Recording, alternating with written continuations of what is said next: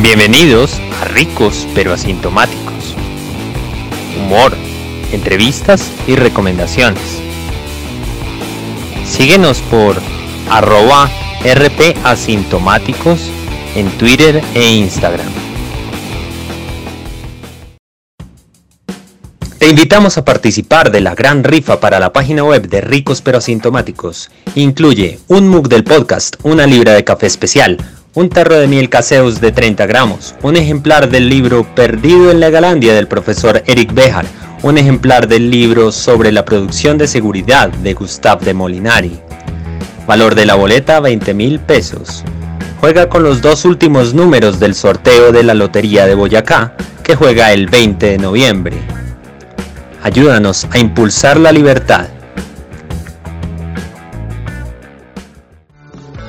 Muy buenos días, tardes o noches. Estamos en un nuevo episodio de Ricos pero Asintomáticos. En esta ocasión vamos a estrenar una nueva sección. Queremos darle la voz a nuestros oyentes,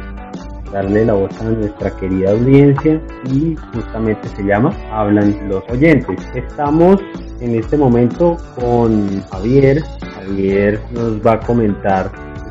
un tema bastante importante en los en sector público en temas relacionados con asuntos políticos, legislativos y de política pública. Actualmente pues me encuentro ya siendo una iniciativa por, por cuestiones propias y por eh, estar eh, en contacto con la ciudadanía, que es hacer análisis político en mis redes sociales y desde hace dos años ya llevo haciendo esta labor. Si, quieren seguirme me pueden encontrar en Twitter como J González A84, en Instagram J González A11 y en mi canal de YouTube Javier González Asa. Eh, ya saben, el nuevo contacto de, Javier, también es uno de nuestros oyentes y contar con sus conocimientos acerca de un tema, pero antes de entrar en materia, Javier, sabías que nosotros estamos promocionando una rifa para construir el portal web de la de ricos pero asintomáticos. ¿Qué te parece?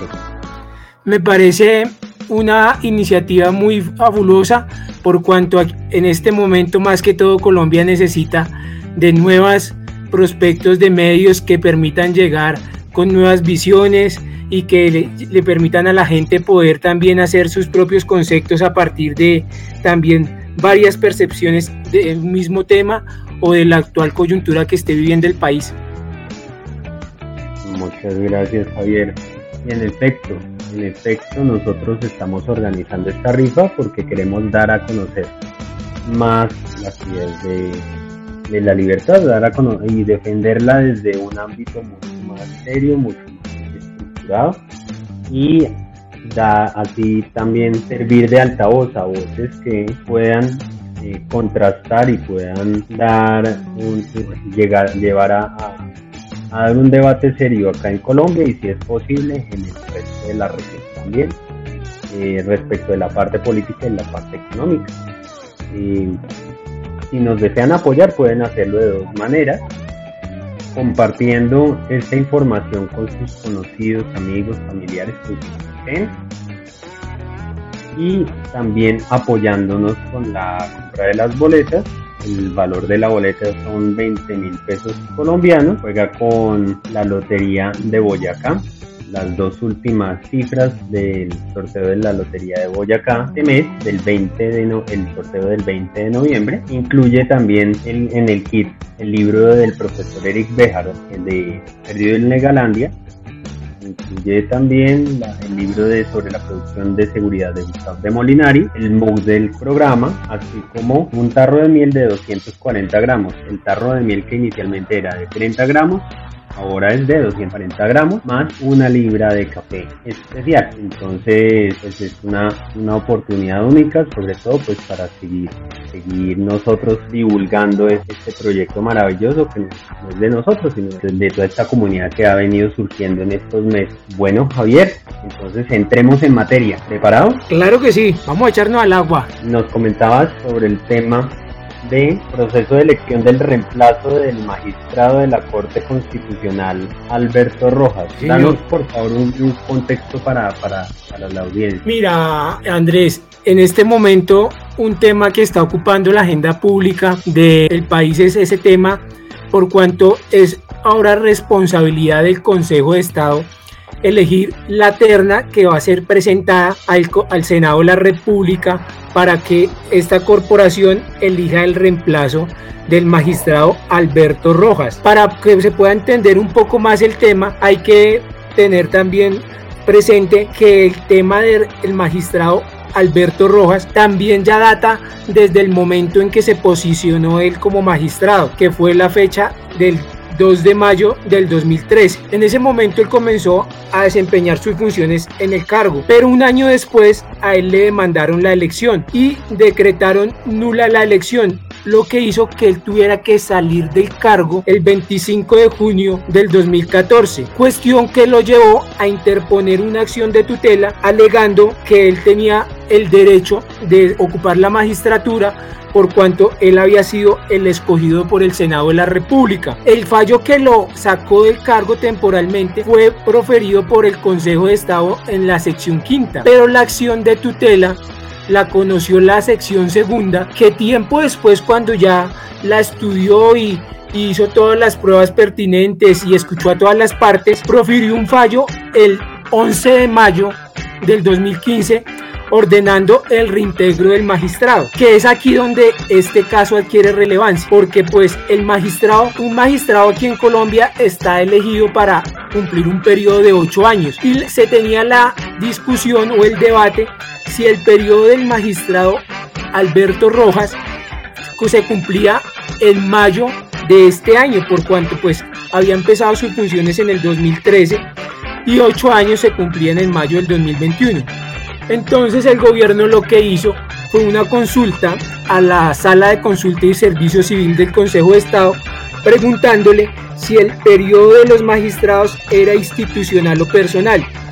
a lo que la sala de consulta del Consejo de Estado profirió como respuesta que el periodo se debía tener en cuenta el tema del el tiempo que él estuvo por fuera del cargo. En ese orden de ideas, el ya el periodo del magistrado no se cumple en mayo del, mes pasado, sino del febrero del año entrante. Por lo que aquí también es donde ya encontramos el segundo argumento relevante, que es la posible o el posible interés del gobierno de tener una incidencia en ese proceso y que ese proceso salga antes que se lleven a cabo las elecciones de Congreso. Y asimismo, poder eh, con esa misma incidencia interferir para que se cambie la visión pluralista de la Corte Constitucional, teniendo en cuenta que el magistrado Alberto Rojas es de una tendencia liberal y salió de una terna liberal, ahora el gobierno lo que está promoviendo es que la terna que vaya a salir del Consejo de Estado sea una terna conservadora. Entendible, o sea que hablamos como de un cambio de fuerzas políticas bastante importante dentro de pues esta, esta alta corte, ¿cierto? Aparte de... Si llegase, si llegase a cambiarse la visión pluralista que en este momento estamos frente a un caso de tendencia liberal porque el magistrado Alberto Rojas eh, fue elegido de una terna liberal y si el Consejo de Estado se decide a elegir una terna conservadora, se estaría cambiando esa visión y obviamente las fuerzas ideológicas dentro del Tribunal Constitucional, sí señor. ¿Cómo puede esto alterar la democracia? Bueno, digamos, aparte de lo, del obvio del tema de pronto el equilibrio ideológico que pudiera llegar a ver, que pudiera equilibrar de pronto un poco las, las decisiones dentro de, dentro de esta alta magistratura. El hecho de que el gobierno llegase a lograr que el Consejo de Estado elija una terna conservadora, eso va a repercutir en el sentido de que va a tener un mayor campo de maniobrabilidad dentro del Tribunal Constitucional, teniendo en cuenta que ya va a tener el control de la tercera parte del Tribunal Constitucional. Y es este Tribunal Constitucional el que decide todo lo que es la viabilidad o la constitucionalidad de las leyes, eh, de las reformas constitucionales, que es lo más, que es lo más relevante. Por ejemplo, eh, recientemente el caso de la cadena perpetua y, y ya muchos años más antes el tema del referendo reeleccionista, entonces el gobierno tendría la posibilidad de tener un poco de injerencia en la Corte Constitucional en caso de que logre que el Consejo de Estado llegue a definir una terna conservadora. Cuéntanos, Javier, también en tu, en tu experiencia y en lo que tú has visto respecto de lo que ha venido ocurriendo en el, en el, órgano, en los órganos judiciales, en la rama judicial. ¿Qué tan frecuente es que ocurran este tipo de situaciones, la que ocurre con el magistrado Alberto Rojo? Mira, Andrés, el tema es que desde que se promulgó la constitución política con la cual pues se reafirmó las, funciones políticas de los tribunales de la rama judicial o de las corporaciones judiciales, esto lo que ha llevado es a la politización de la justicia y una justicia politizada por cuanto pues en este caso concretamente de la Corte Constitucional se tiene que mirar y no solamente aquí en Colombia sino que por lo general en los procesos de elección de los magistrados de los tribunales constitucionales se mira es no solamente la afiliación política, sino también en cuanto a también las regiones o los estados que se van a representar. Entonces eso tiene mucho que ver también con el tema del manejo de las fuerzas políticas para poder mantener un equilibrio de tal manera que, por ejemplo, en la Corte Constitucional se puedan tener personas que conozcan de las diferentes ramas del derecho. Pero pues esto también tiene que ver con el tema de que pues en un comienzo en la Corte Constitucional, como a partir de cuando se promulgó la Constitución de 1991, Colombia era un, un país bipartidista que solamente existía el liberalismo y el conservatismo, entonces lo que se tenía como referente era la filiación política, si era liberal o conservador. Ahorita pues con la multiplicidad de partidos, lo que se hace es tener en cuenta el tema de la tendencia del partido, si el partido tiende a ser liberal o conservador, pero la parte política como tal en cuanto a la elección de la Corte Constitucional y no solamente en cuanto a esa elección, sino también en las funciones políticas que tienen las corporaciones judiciales. Por ejemplo, la Corte Suprema tiene a su cargo la elección del fiscal general de la Nación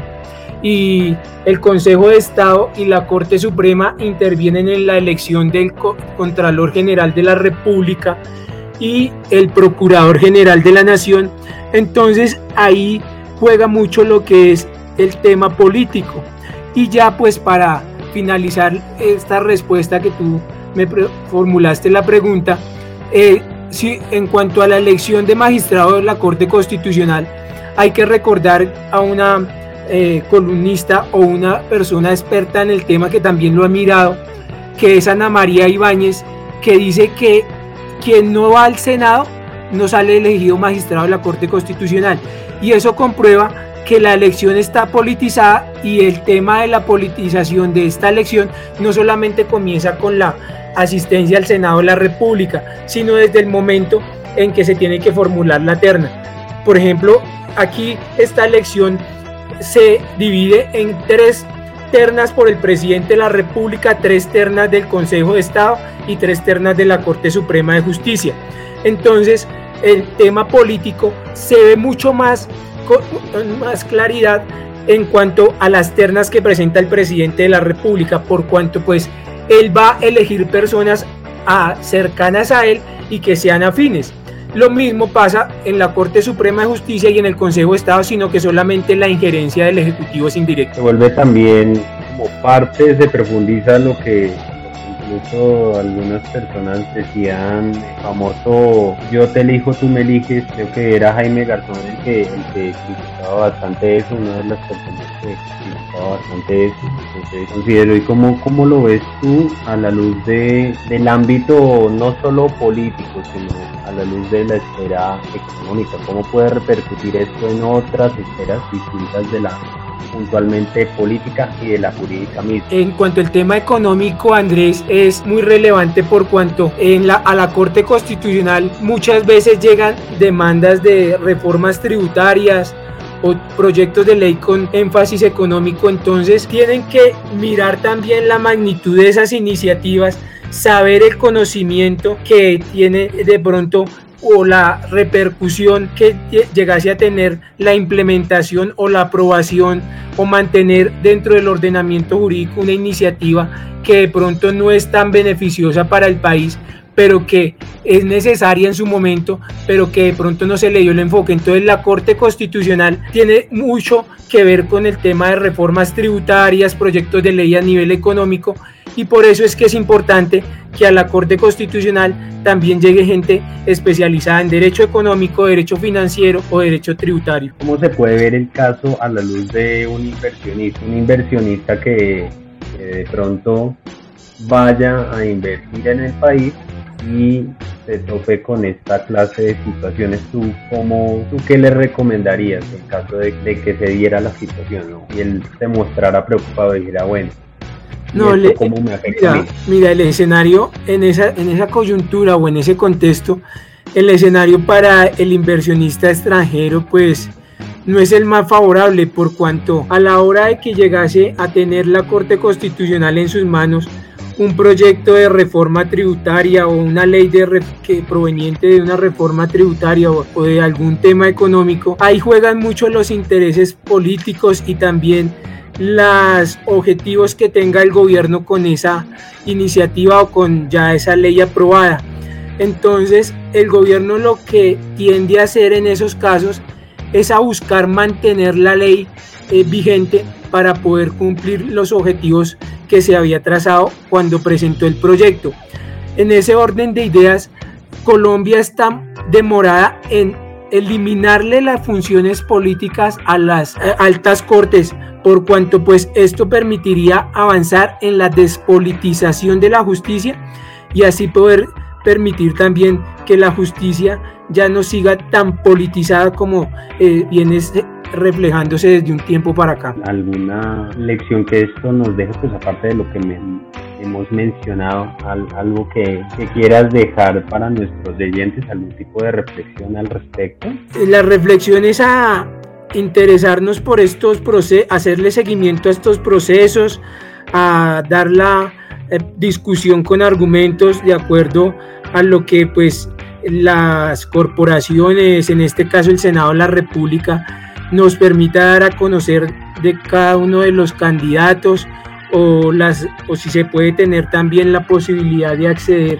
a las visiones que van a plantear los ternados al Senado de la República para poder de esa manera que cada quien se pueda fijar su propia concepto y su propia percepción de cuál podría ser el candidato, en este caso, de la terna que se va a elegir, que más favorablemente le hubiese podido o le puede llegar a servir al país si llegase a ser elegido del Senado de la República. Muchísimas gracias Javier. Compártenos por favor nuevamente tus redes sociales para la audiencia y recomendaciones de libros. No sé si de pronto quieres recomendar algún libro para nuestros oyentes. Pues mira Andrés, ustedes pensarán que pues yo todo con todo lo que sé y con toda esa cuestión me la paso leyendo libros de derecho, pero no es así. A mí me gusta más la literatura de superación personal y pues recomiendo libros de Camilo Cruz o de Jorge Duque Linares como El Proyecto de Vida y también de Camilo Cruz les recomiendo uno que se llama La Vaca y la Ley de la Atracción. Y pues si quieren y se animan a seguirme en mis redes sociales después de haber escuchado este podcast, me pueden seguir en mi canal de YouTube como Javier González Asa, Twitter como J González A84 y en Instagram J González A11. Muchísimas gracias Javier y recuerden amigos que pueden seguirnos a través de nuestras redes sociales. Estamos en Twitter e Instagram como RP Asintomática. Nos escuchamos en una próxima sesión.